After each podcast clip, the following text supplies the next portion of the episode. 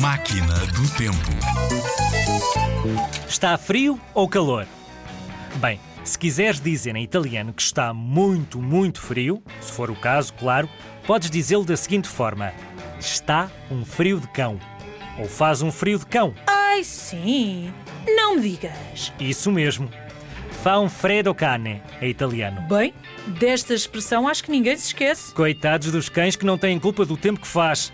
Mas olha, é uma expressão. Hello! Tens de repetir para os zigzaggers ouvirem. Ah, claro que sim. Fa un freddo cane. Faz um frio de cão. Que fácil, não é? Olha, e se faz frio, veste um casaco.